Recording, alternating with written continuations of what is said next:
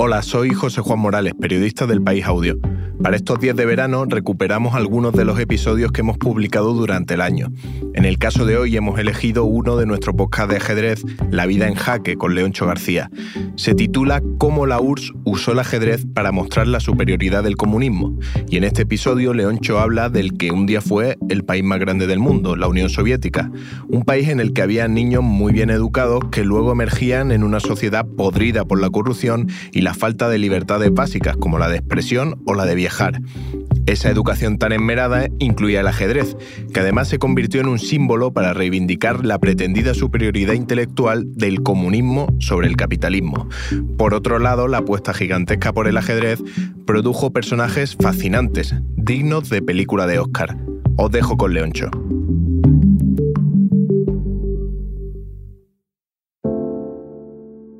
La Unión Soviética fue el país más grande del mundo y con enormes contrastes de etnias, climas, idiomas y estructuras.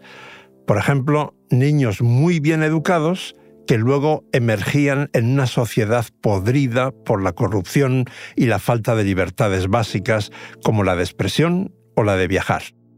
Esa educación tan esmerada incluía el ajedrez, que además se convirtió en un símbolo para reivindicar la pretendida superioridad intelectual del comunismo sobre el capitalismo.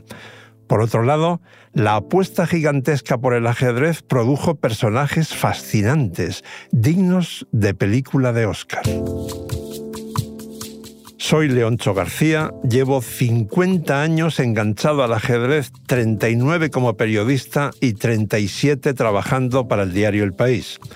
Muy pronto descubrí que el ajedrez es una mina de oro para un periodista porque tiene conexiones apasionantes con muchos campos del conocimiento humano inteligencia artificial, pedagogía, neurología, psicología, psiquiatría, matemáticas, cine, literatura, política internacional y 1500 años de historia documentada. ¿Se imaginan cuántos misterios e intrigas hay en 15 siglos?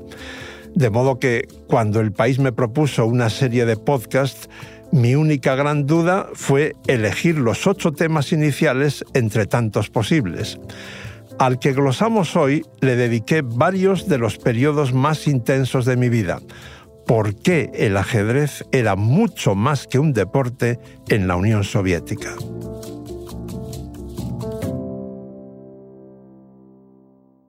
La vida en jaque, episodio 3. ¿Por qué tantos soviéticos amaban el ajedrez? La tensión se podía cortar a cuchillo en la sala de conciertos Tchaikovsky de Moscú el 9 de noviembre de 1985. 1.500 espectadores se reprimían para no desahogar sus nervios y mantener un silencio sepulcral mientras en el escenario se interpretaba una sinfonía insonora. Sí, sí, insonora, porque no se oía absolutamente nada los protagonistas, casi inmóviles durante horas, no eran los músicos de una orquesta, sino dos de los mejores ajedrecistas de todos los tiempos, Anatoly Karpov y Gary Kasparov. La sala Tchaikovsky, en la plaza Triunfalnaya, junto al metro Mayakovskaya, con una fachada de imponentes columnas griegas, es un templo sagrado uno de los lugares que todo viajero debería visitar para comprender el enorme peso de la cultura en Moscú. Esos 1.500 privilegiados que lograron una entrada para ese día tuvieron que esforzarse mucho, recurrir a sus contactos en las más altas esferas o pagar precios astronómicos en la reventa. Millones de aficionados más tuvieron que conformarse con seguir el gran acontecimiento por la radio o la televisión o esperar al día siguiente para enterarse de los detalles por los periódicos. Y varios miles se habían apelotonado unas horas antes en las aceras de las calles, cortadas al tráfico normal, que los coches oficiales de Karpov y Kasparov recorrían desde sus alojamientos hasta el teatro para saludar y animar a sus ídolos durante escasos segundos. Ese duelo entre ambos por el título mundial había empezado más de dos meses antes, el 3 de septiembre. Quizás sea mejor decir que se había reanudado, porque ya habían disputado un duelo por la corona que duró cinco meses y fue cancelado sin vencedor en otra historia tremenda que os contaré en el próximo episodio.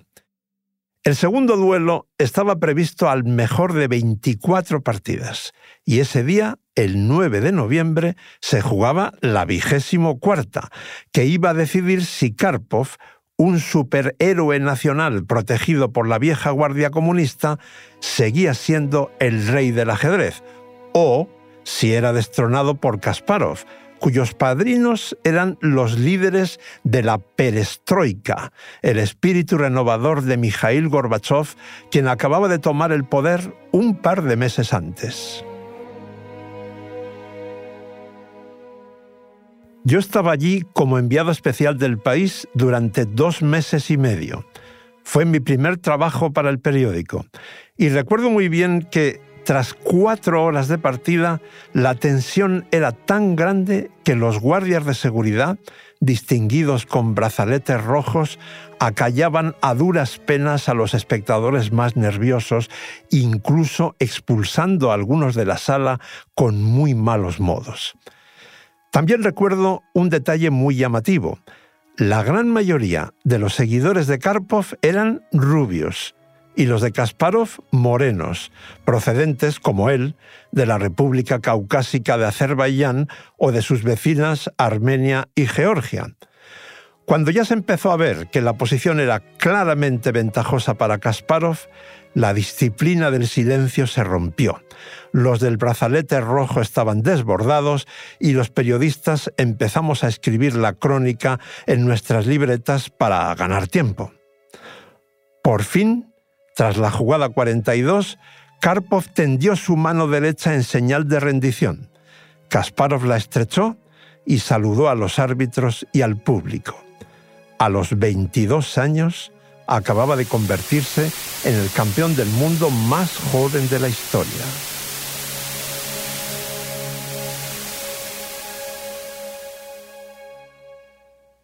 La madre de Kasparov, Clara Shahanovna, era agasajada y estrujada en su butaca por una legión de admiradores, incluido Alexander Yakovlev, la mano derecha de Gorbachev, mientras los protectores de Karpov, como el célebre cosmonauta Vitaly Sebastianov, lloraban su rabia por los pasillos.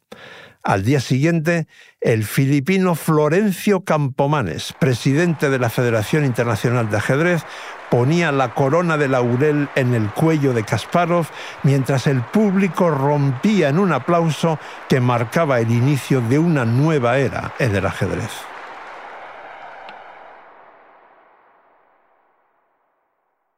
Unos minutos más tarde de esa ovación, en la fiesta privada que siguió, Kasparov escuchó una de las frases que más le han impactado en toda su vida, como ha comentado él mismo varias veces.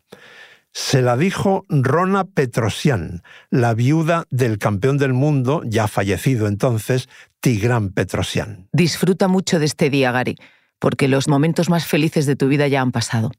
Los hechos han demostrado que Rona tenía razón, como explicaremos en el próximo episodio. Pero antes debo responder a una pregunta esencial.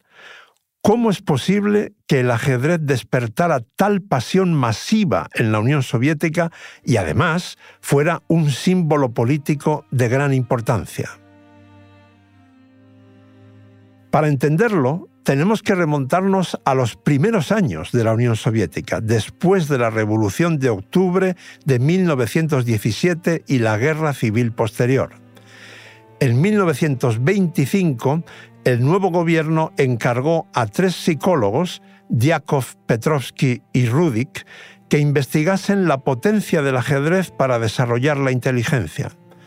El informe de los científicos fue muy positivo y además el líder de la revolución, Vladimir Lenin, era ajedrecista. De modo que el gobierno tardó poco en ordenar la formación de 1.300 instructores de ajedrez esparcidos por todo el país con el fin de lograr un efecto multiplicador lo antes posible. El plan tuvo mucho éxito porque en 1933 ya había dos millones de jugadores registrados. Y eso no es nada si lo comparamos con los números de medio siglo más tarde. En los 80, la URSS tenía 287 millones de habitantes, de ellos 5 millones eran jugadores de ajedrez federados y unos 50 millones lo practicaban de forma esporádica en escuelas, centros de personas mayores, cuarteles o en la calle cuando no hacía demasiado frío. Una de las escenas que no olvidaré nunca de mis viajes a Moscú ocurrió en el Boulevard Gogolevsky un domingo por la mañana. Dos padres disputaban una partida con el tablero encajado en un bloque de hielo mientras sus hijos jugaban alrededor con bolas de nieve. También recuerdo a dos jóvenes discutiendo en el metro sobre la jugada ganadora de un problema de ajedrez que veían en una revista, o Recuerdo a los taxistas que se negaban a cobrarme su servicio a cambio de que les contase interioridades de Karpov y Kasparov. La música, al igual que el ajedrez, el teatro, la informática, la danza, la pintura o el patinaje artístico, eran ramas de la educación extraescolar que los niños y niñas soviéticos podían elegir por las tardes en los llamados palacios de pioneros, pero con un matiz muy importante. Si un alumno brillaba por las tardes tocando el piano o jugando al ajedrez, pero tenía un rendimiento deficiente por las mañanas en matemáticas, lengua o geografía, se le expulsaba provisionalmente del Palacio de los Pioneros hasta que recuperase el nivel exigido en las asignaturas troncales. Es decir, se buscaba una educación integral, no la creación de monstruitos portentosos pero desequilibrados como personas. Mi impresión durante los meses que pasé en la URSS, sumando varios viajes en la segunda mitad de los años 80, es que la gran mayoría de los niños soviéticos eran razonablemente felices y que estaban mejor educados que los españoles de esa época. El gran trauma venía después cuando esos jóvenes tan bien formados tenían que sobrevivir en una sociedad muy corrupta, donde decir lo que uno pensaba podía ser muy peligroso y con el derecho a viajar al extranjero restringido a unos pocos privilegiados.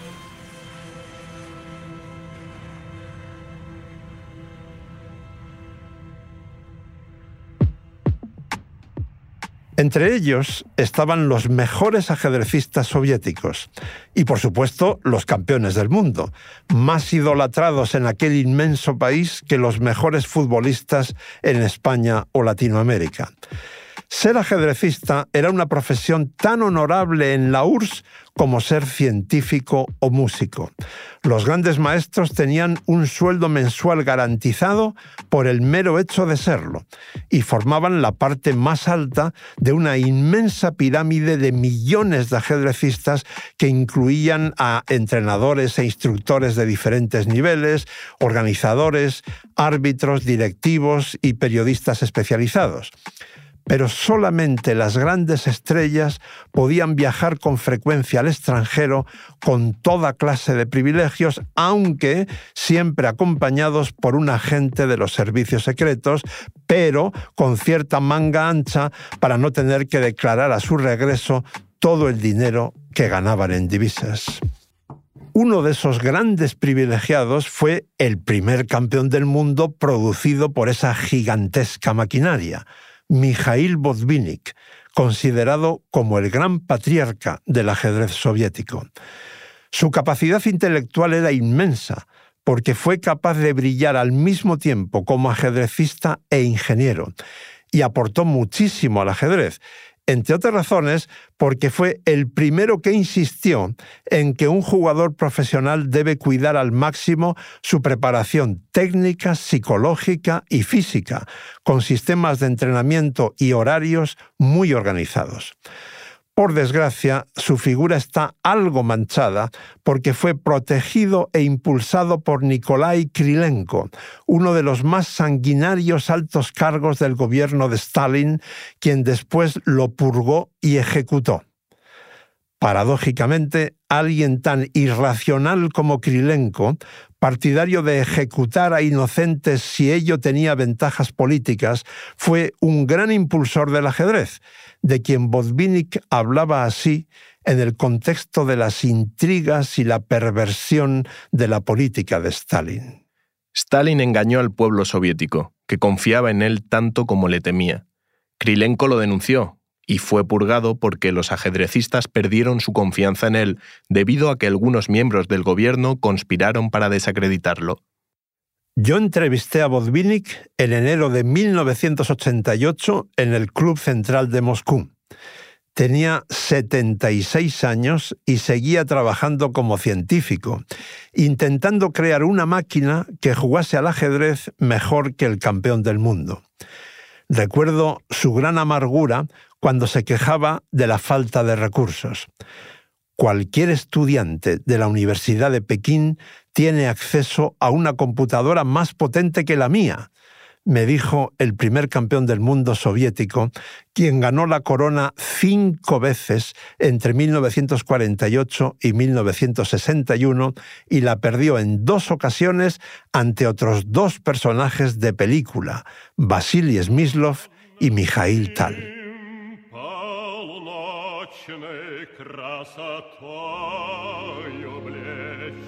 Esto que acabáis de escuchar es la voz de Smyslov, quien llegó a cantar como barítono nada menos que en el coro del Teatro Bolshoi, uno de los más prestigiosos del mundo, hasta que le obligaron a elegir entre la música y el ajedrez. Esa dualidad lo marcó tanto que cuando hablaba de ajedrez siempre subrayaba el concepto de armonía. Las piezas deben estar armónicamente dispuestas en el tablero, equilibradas como las distintas partes de una orquesta, me decía cuando lo entrevisté en Londres 1983. Había derrotado a Botvinnik en 1957 pero perdió la revancha un año después. No está entre los campeones del mundo más renombrados, pero analizar sus partidas es un gran deleite por esa búsqueda constante del arte y la armonía. Y esa conexión entre ajedrez y música sirve para enlazar a Smyslov con Mikhail Tal, uno de los mayores genios que ha producido el ajedrez y de los más admirados por los aficionados de todo el mundo. Porque a tal le gustaba mucho comparar el estilo de los grandes compositores de música con los campeones de ajedrez. Tuve el honor de entrevistarlo dos veces, la última pocos meses antes de su muerte, en 1992, y en ambas sentí que estaba hablando con un genio de verdad en letras mayúsculas. Sus partidas te transportan a un ajedrez de otra galaxia, donde la creación de belleza es casi tan importante como la victoria. Destronó a Botvinnik en 1960, pero como ya le había ocurrido a Smyslov, perdió un año después el duelo de revancha.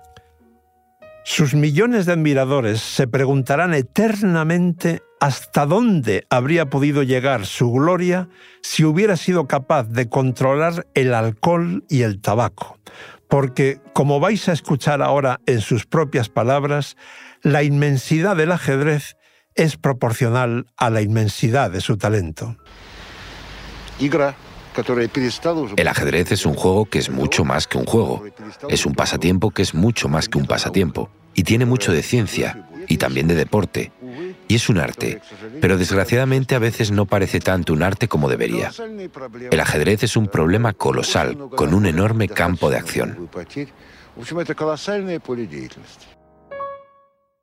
Cuando finalmente Botvinnik perdió el título sin recuperarlo, en 1963, su verdugo fue otro personaje peculiar, el armenio Tigran Petrosian, que era sordo y desconectaba el audífono durante las partidas para lograr una concentración máxima. y cuando las preparaba en la habitación del hotel, por las mañanas tomaba otras medidas. Su esposa, Rona, ¿la recordáis? Aquella que le dijo a Kasparov que sus días más felices ya habían pasado. Sacaba una silla al pasillo, cerraba la puerta por fuera y se quedaba allí de guardia durante horas para asegurarse de que nadie molestase al campeón del mundo. Como jugador, Petrosian era a veces muy brillante porque su comprensión del ajedrez era de una profundidad abisal, pero daba total prioridad a la defensa y a la profilaxis, tanta que no pocas veces tomaba medidas preventivas contra ataques que a su rival todavía no se le habían ocurrido. Con ese estilo férreo, Petrosian retuvo la corona durante seis años y se convirtió en un ídolo de masas en toda la Unión Soviética y especialmente en Armenia, donde todavía hoy es muy venerado hasta el punto de que hay una estatua en su honor en el centro de la capital, Yerevan, y de que el ajedrez es una asignatura obligatoria en la enseñanza primaria y el estudio profundo de sus partidas sigue siendo más que recomendable, porque probablemente fue el mejor defensor de la historia. Termino con otra curiosidad muy interesante sobre él. En el único audio suyo que he encontrado, también relaciona el ajedrez con la música, cuando habla de su amistad con el compositor Arno Babadjanian. No es fácil decir por qué tenemos una amistad tan larga y fuerte. Quizá porque Arno es un gran apasionado del ajedrez y yo de la música. Me alegra mucho que la creatividad de mi amigo sea hoy muy valorada por la gente. Es lo mejor que le puede pasar a un artista. Con todo esto, tal vez debamos pensar en hacer un podcast sobre ajedrez y música, porque ha habido varios grandes compositores e intérpretes apasionados por el ajedrez y viceversa. Pero sigamos con nuestra historia. El ultrarrocoso Petrosian perdió el trono frente a uno de los campeones del mundo que han soportado un mayor peso patriótico en sus hombros, Boris Spassky, otro personaje novelesco, mucho más famoso por su histórica derrota ante Bobby Fischer en plena Guerra Fría que por sus monumentales éxitos.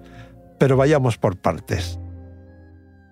Spassky aprendió a jugar al ajedrez de manera muy original, a los cinco años, en un tren lleno de niños evacuados de Leningrado, la actual San Petersburgo, antes de que los nazis sitiaran la ciudad con el objetivo de matar de hambre a todos sus habitantes. Después de ese episodio traumático, su existencia fue relativamente tranquila, feliz y con muchos éxitos desde que ganó a Bozvinik a los 10 años en una sesión de simultáneas hasta que destronó a Petrosian en 1969 a los 32. Y ahí es cuando se cruza en su vida el hombre que iba a marcarla para siempre, Bobby Fischer, el campeón más carismático, polémico e idolatrado de la historia del ajedrez, de quien hablaremos muy ampliamente en otros episodios de esta serie de podcast. Hoy vamos a enfocar esta fascinante historia desde el lado de Spassky.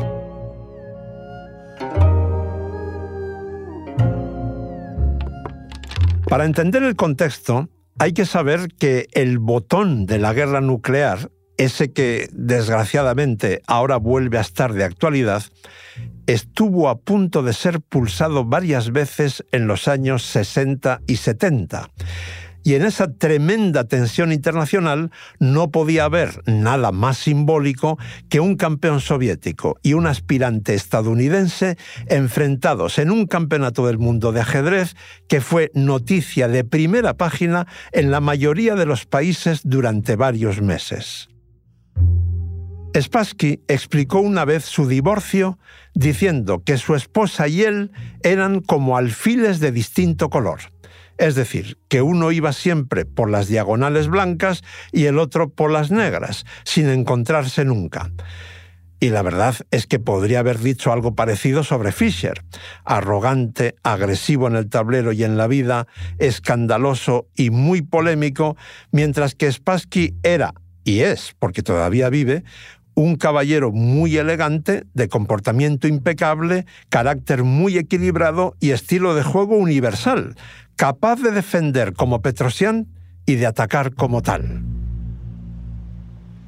El duelo Spassky-Fischer se disputó en Reykjavik, la capital de Islandia, en el verano de 1972. Desde el minuto uno e incluso en las semanas previas, Fischer montó una serie de escándalos, líos y protestas que detallaremos pronto en otro episodio y que probablemente desquiciaron a Spassky, a pesar de que el campeón del mundo los aguantó con aparente sangre fría. Lo que nos interesa subrayar hoy es que Spassky perdió ese duelo y también el honor de la Unión Soviética ante su principal enemigo, Estados Unidos, y por tanto fue recibido en Moscú como un traidor. Esto es lo que dijo cuando despegaba de Islandia.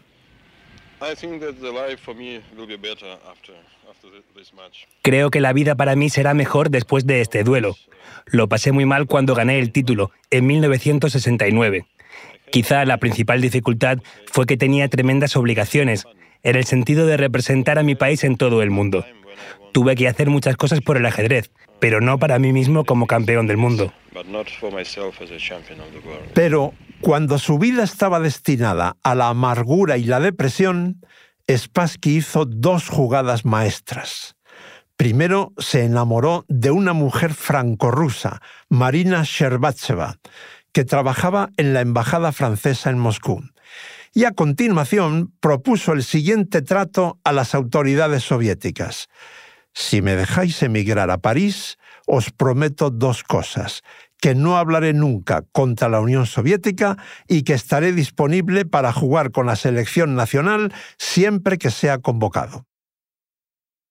En el Kremlin accedieron. Spassky volvió a ser feliz y en 1992 disputó un duelo amistoso de revancha con Fischer muy bien pagado que volvió a perder y con ese dinero siguió disfrutando de la vida en Francia hasta que sufrió varios ictus, el último en 2010 que le dejaron con medio cuerpo paralizado y en silla de ruedas. Y entonces, en 2012, pasó algo rocambolesco. A pesar de que varios testigos indican que Spassky estaba muy bien cuidado por Marina en París, él pidió a sus amigos rusos que organizasen una especie de secuestro en París. Lo sacaron de su casa sin que Marina lo supiera, pasaron por la embajada rusa para obtener un pasaporte de un solo uso y volaron a Moscú, donde vive desde entonces con su nueva compañera, Valentina. Las últimas noticias indican que a pesar de todo y de sus 85 años, la agilidad mental de Spassky es más que aceptable. Lo que viene después es la fascinante historia de las tres K, Korchnoi, Karpov y Kasparov, que inspiró una película ganadora del Oscar a la mejor en habla no inglesa, una ópera rock de gran éxito en Londres y Nueva York y toneladas de libros, artículos y vídeos. Os contaré todo eso en el próximo episodio. De momento me quedo con la duda de si pensaréis que exagero en este relato. Pero no, os doy mi palabra de que yo estuve allí, en la Unión Soviética, el país más grande del mundo, el ajedrez era una cuestión de Estado.